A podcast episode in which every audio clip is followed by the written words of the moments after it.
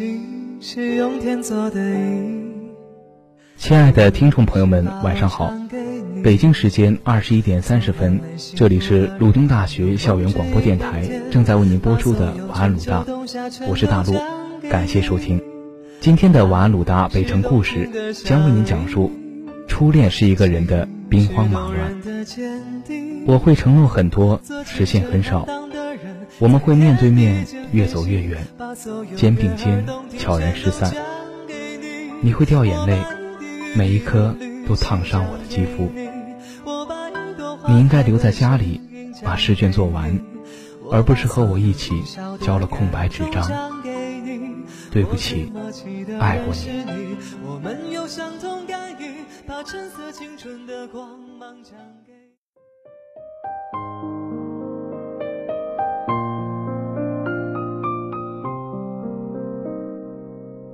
加班后十二点，就去一家很熟悉的酒吧喝酒。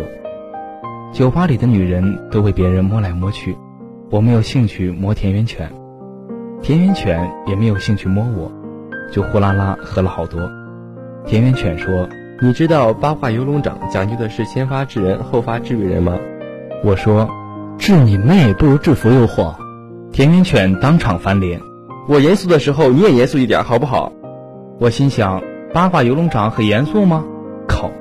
田园犬说：“所以说啊，在爱情里一定要先去追求别人。”我说：“追你妹，太没面子了。”田园犬说：“一定要先追，因为你先追吧，顶多一开始丢点面如果追到了，就说明你研究了他的爱好，迎合了他的喜怒，你已经慢慢渗透他的生活。等你厌倦他的时候，他却已经离不开你。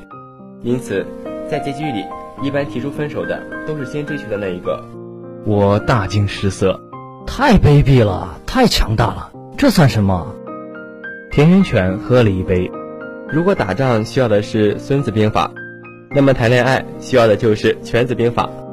透过金黄色的啤酒，我突然发现，每个女人都有了姿色，也许这就是所谓的酒色。先发制人。后发制于人，慢慢的，当他不放心自己，才把生命托付给你的时候，你已经先发制人，先发离开。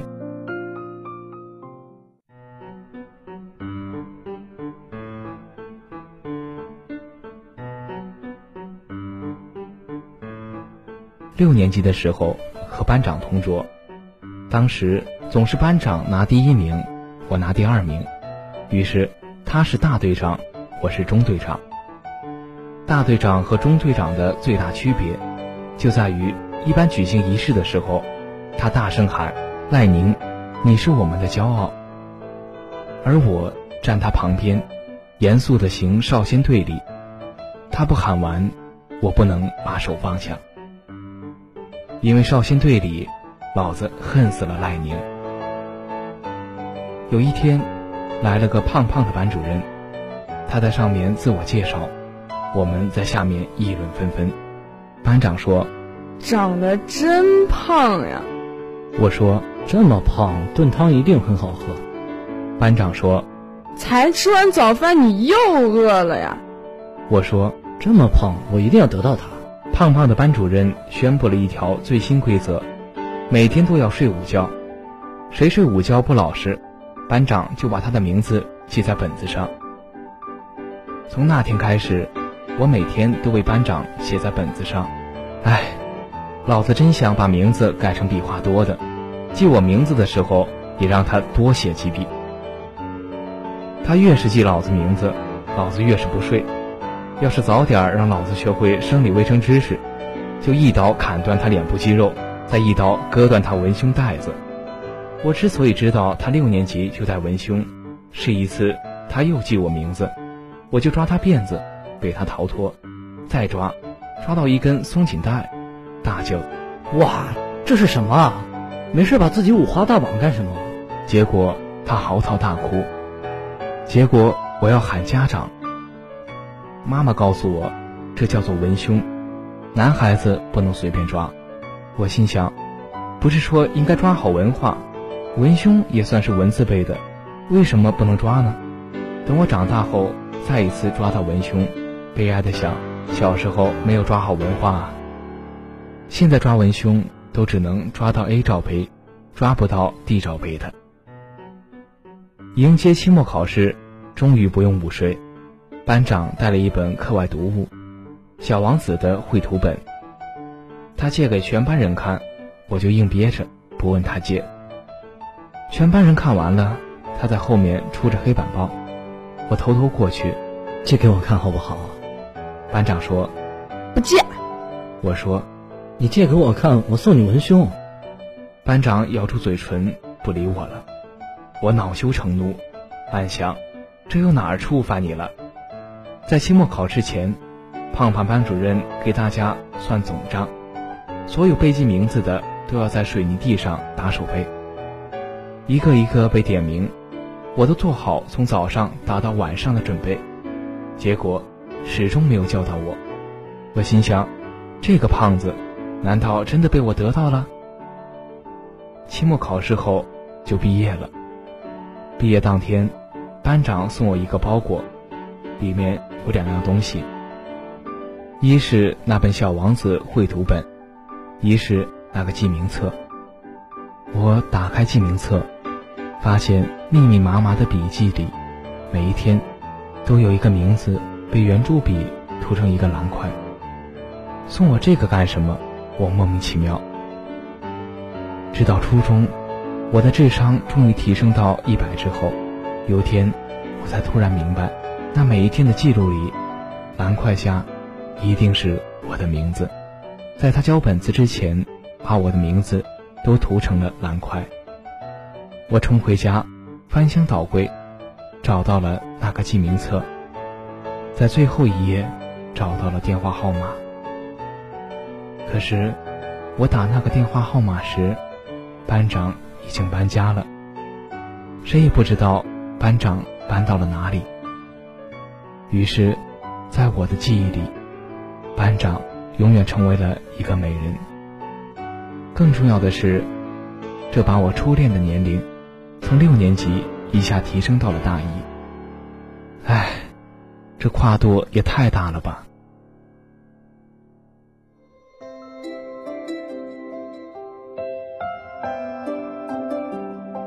大一的时候，女孩子姜薇从外地来找我，她先给我一条绿箭口香糖。我说：“这是什么？”姜薇说：“口香糖。”我说：“顶饱吗？”你没有东西吃的时候打电话给我好不好？我说没有钱吃东西，老子还有钱给你打电话。姜薇说：“那这张电话卡你拿着。”我说：“都没有东西吃了，我还要卡干什么？”姜薇说：“那这张银行卡你拿着。”我突然泪水掉了下来。去你大爷的电话卡，去你大爷的银行卡，老子饿。后来，我和姜薇打了半年电话。我发现一个重要的讯息：女孩想我的时候，都是在打电话的时候哭；妈妈想我的时候，都是挂了电话后哭。再后来，我发现很要好的朋友喜欢姜薇，于是我问姜薇借了一千五百块。我把这十五张一百块压在枕头底下。没有钱去吃饭的时候，不碰它；没有钱去网吧的时候，不碰它。就连姜薇打电话说没有钱交学费的时候，我都没有还给他。嗯，结果朋友帮他交了。五年后，他们结婚了。我送了一千五百块的红包，这个红包里的十五张一百块，都被枕头压得平整。没有一丝褶皱，我终于还掉了这十五张一百块，留下了一张绿色的口香糖的包装纸。这张绿色的口香糖包装纸也被枕头压得平整，没有一丝褶皱。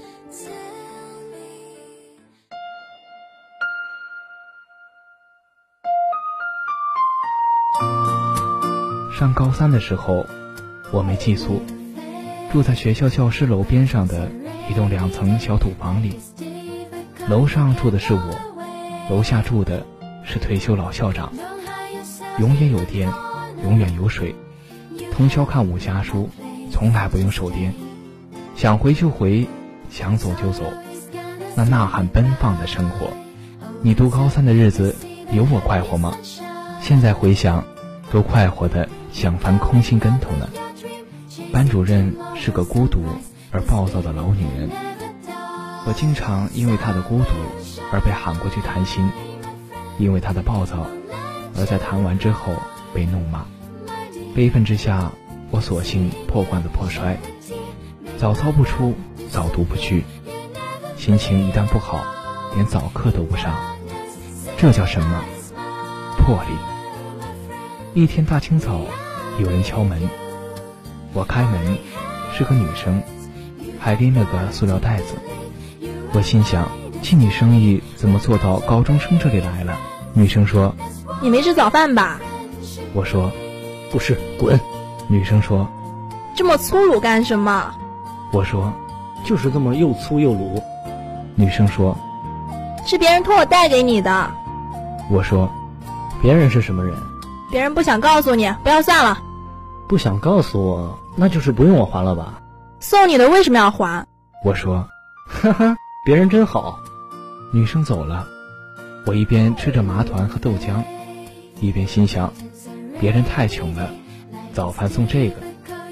我班有朵校花，爆炸美丽，爆炸智慧，学习成绩永远是年级第一。我的愿望是用法律制裁校花同学，枪毙，或者帮我考试。以上二选一。同桌的愿望是用法律制裁门卫，这样可以半夜偷偷溜到录像厅看片子，看到一半喊老板换片儿。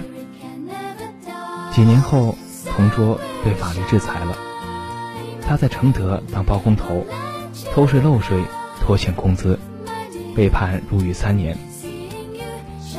当年我就知道，这个同桌并非等闲之辈。一天约了我去城里打游戏，他居然还带了一个猪头妹。打到半夜，他问我借钥匙，说要和猪头妹住过去。我还要打街霸，用钥匙和他换了十几个铜板。第二天大早就出了状况，他们出房间时被楼下退休的老校长看见了。幸好天色不好，老校长没有认出女生是谁。不然和猪头妹同居，太掉价了。无奈天色不好，老校长也没有认出男生是谁。我房间出来的肯定是我，太委屈了。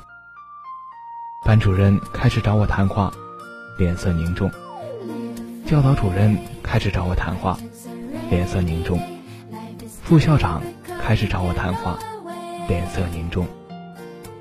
我正在绝望的等校长找我谈话，接着锒铛入狱。我是个流氓啊，流氓，一个还没有摸过女生小手的流氓。突然，校长就不找我了，老师们谁也不提这事儿了。突然就烟消云散。我好奇的三天没睡着觉。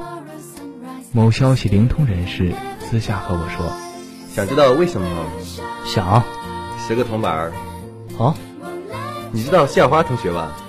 废话，是他跑到校长那边去，说那晚住在你房间的是他。我大惊，这不是玷污我的名声吗？滚！校花同学是咱们学校高考状元的唯一希望，是考取重点大学的唯一希望。哪个老师会碰他？他这么一说，自然就不追究你，事情也就过去了呀。校花同学不但爆炸美丽。爆炸智慧，还爆炸伟大。在爆炸伟大面前，未成年同居就像天上的浮云一样。但后来我没想到，校花同学不比我们江湖中人，她是知恩图报的。从此，在校花同学的要挟下，我参加早操，参加早读，参加早课。但校花同学。后来也没想到这么做的弊端。校花同学说：“哎，我们一起报考南浦大学吧。”我大惊失色。南浦大学？你以为我是校草？名牌大学那他妈是人上的吗？我的左脸被抽中，校花同学说我们一起报考南浦大学吧。我说你给我一百块钱，我就填。校花同学说给你一块。我说一块？你怎么穷的像小白啊？小白是谁？我家养的土狗，我在它脖子上挂了个一块的硬币。我的右脸被抽中了，结果两个人都填了南浦大学，结果我考上了，他没考上。他服从第二志愿，去了天津。天津为什么不是江苏城市？搞的电话全是跨省长途，一个学期下来，抽屉里一沓电话卡。我消耗电话卡的岁月里，出现了姜薇。我很少接姜薇电话，就算自己在宿舍，也要舍友说我不在，因为我要等校花同学的电话。校花同学打来占线的话，还要解释半天。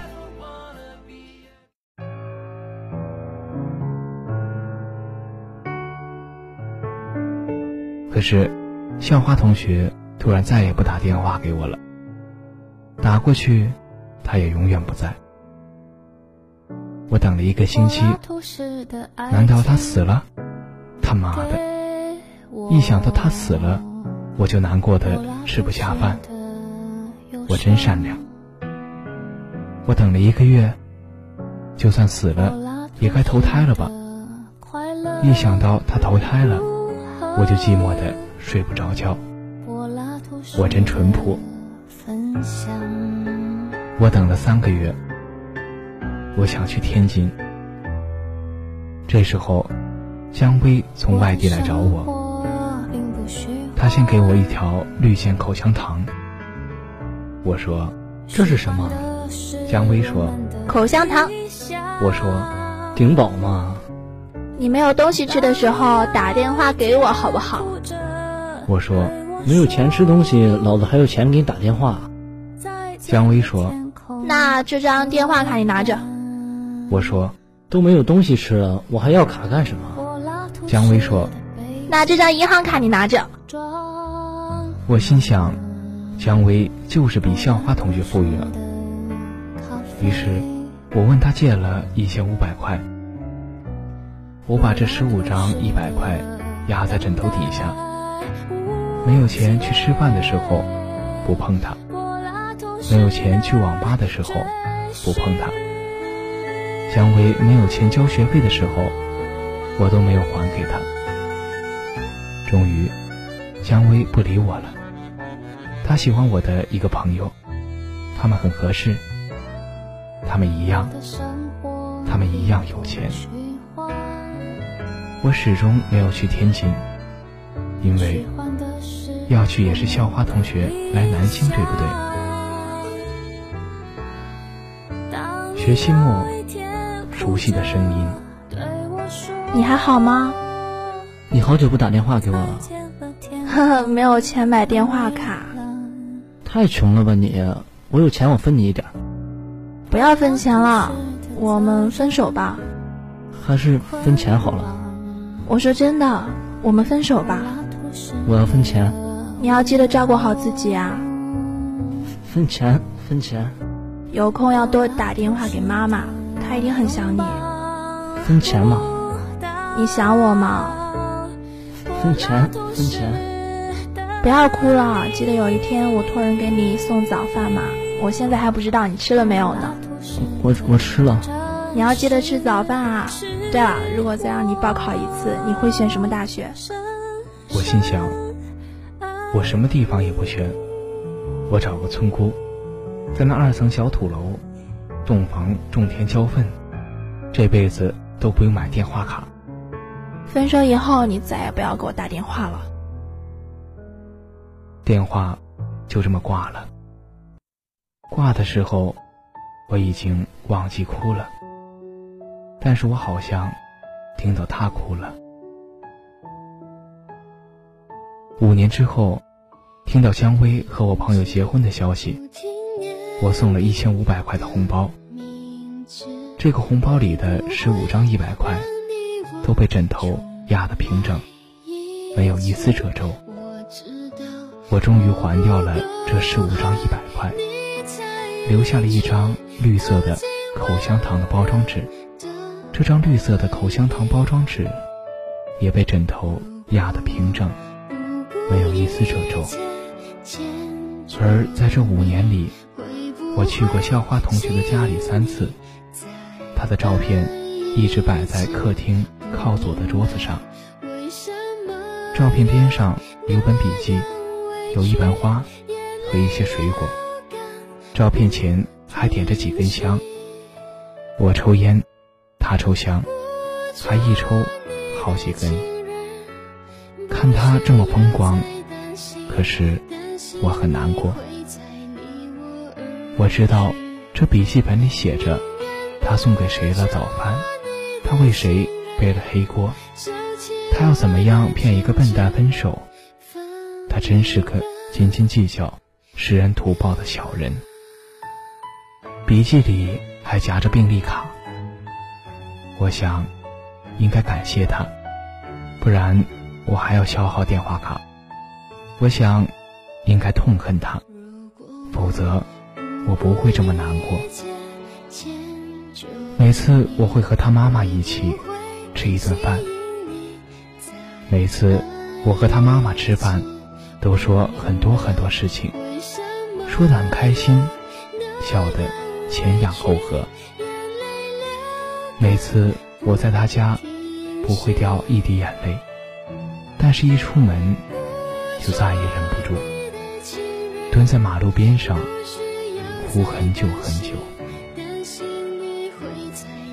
如果我是这样，我想，那他妈妈也一定等我出门才会哭出声来吧。在很长一段时间里，我继续没有早饭吃。没有早饭吃的时候，我就想起一个女生。女生说：“是别人托我带给你的。”别人是什么人啊？别人不想告诉你，不要算了。不想告诉我，那就是不用我还了吧？送你的为什么要还要还啊？呵呵，别人人真好。我一边吃着麻团和豆浆，一边心想：别人太穷了，早饭送这个。吃早饭的时候，校花同学和别人一样穷。考大学的时候，校花同学和小白一样穷。打电话的时候。校花同学和我一样穷，听到收音机里放歌，叫《一生所爱》，我没有抽一口，烟灰却全掉在了裤子上；我没有哭一声，眼泪却全落在了衣服上。电视机里有人在说：“奇怪，那人好像一条狗哎，狗什么狗？”你见过狗吃麻团、喝豆浆的吗？抽屉里一沓电话卡，眼泪全打在卡上。我心想：狗什么狗？你见过狗用掉这么多电话卡的吗？不要哭了，记得有一天我托人给你送早饭吗？我现在还不知道你吃了没有呢。我我吃了。你要记得吃早饭啊。对了，如果再让你报考一次，你会选什么大学？我心想，我什么地方也不选，我找个村姑，在那二层小土楼，洞房种田浇粪，这辈子都不用买电话卡。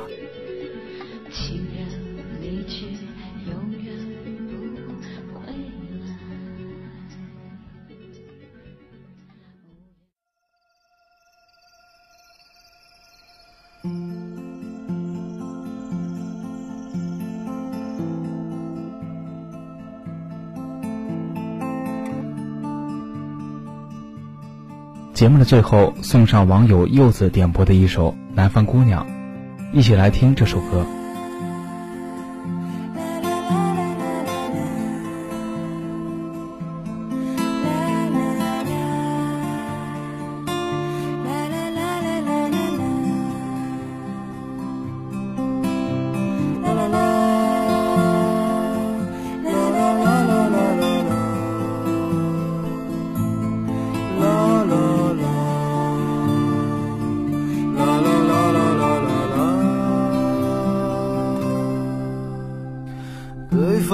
村庄住着一个南方的姑娘，她总是喜欢穿着带花儿的裙子站在路旁。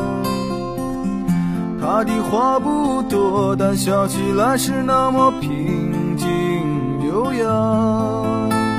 她柔弱的眼神里装的是什么？是思念的忧伤。南方的小镇，阴雨的冬天，没有北方冷。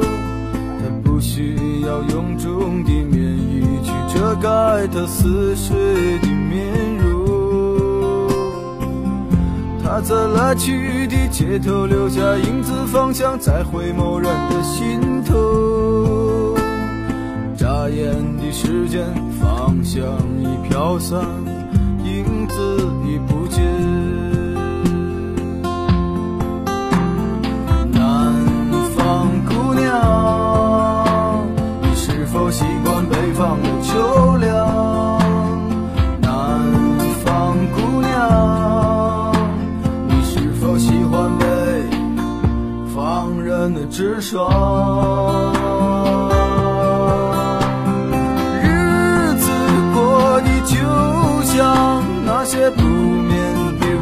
上。他嚼着口香糖，对墙漫谈着理想。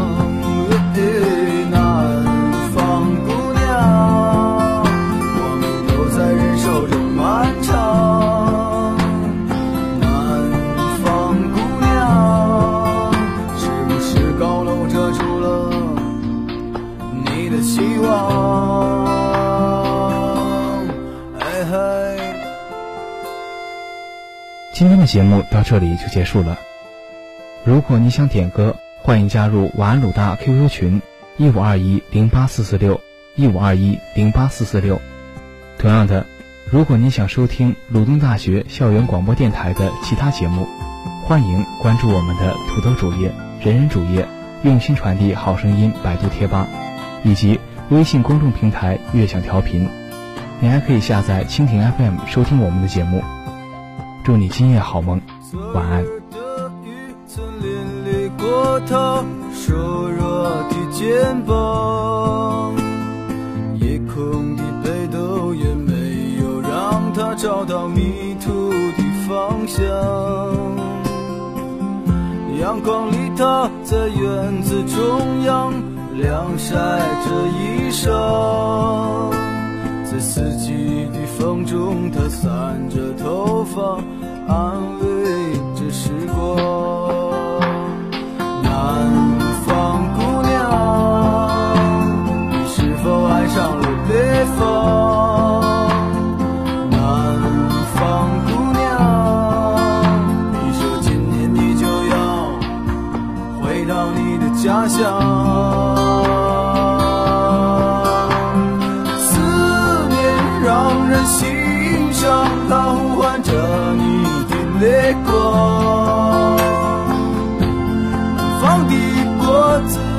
就，那是最简单的理想。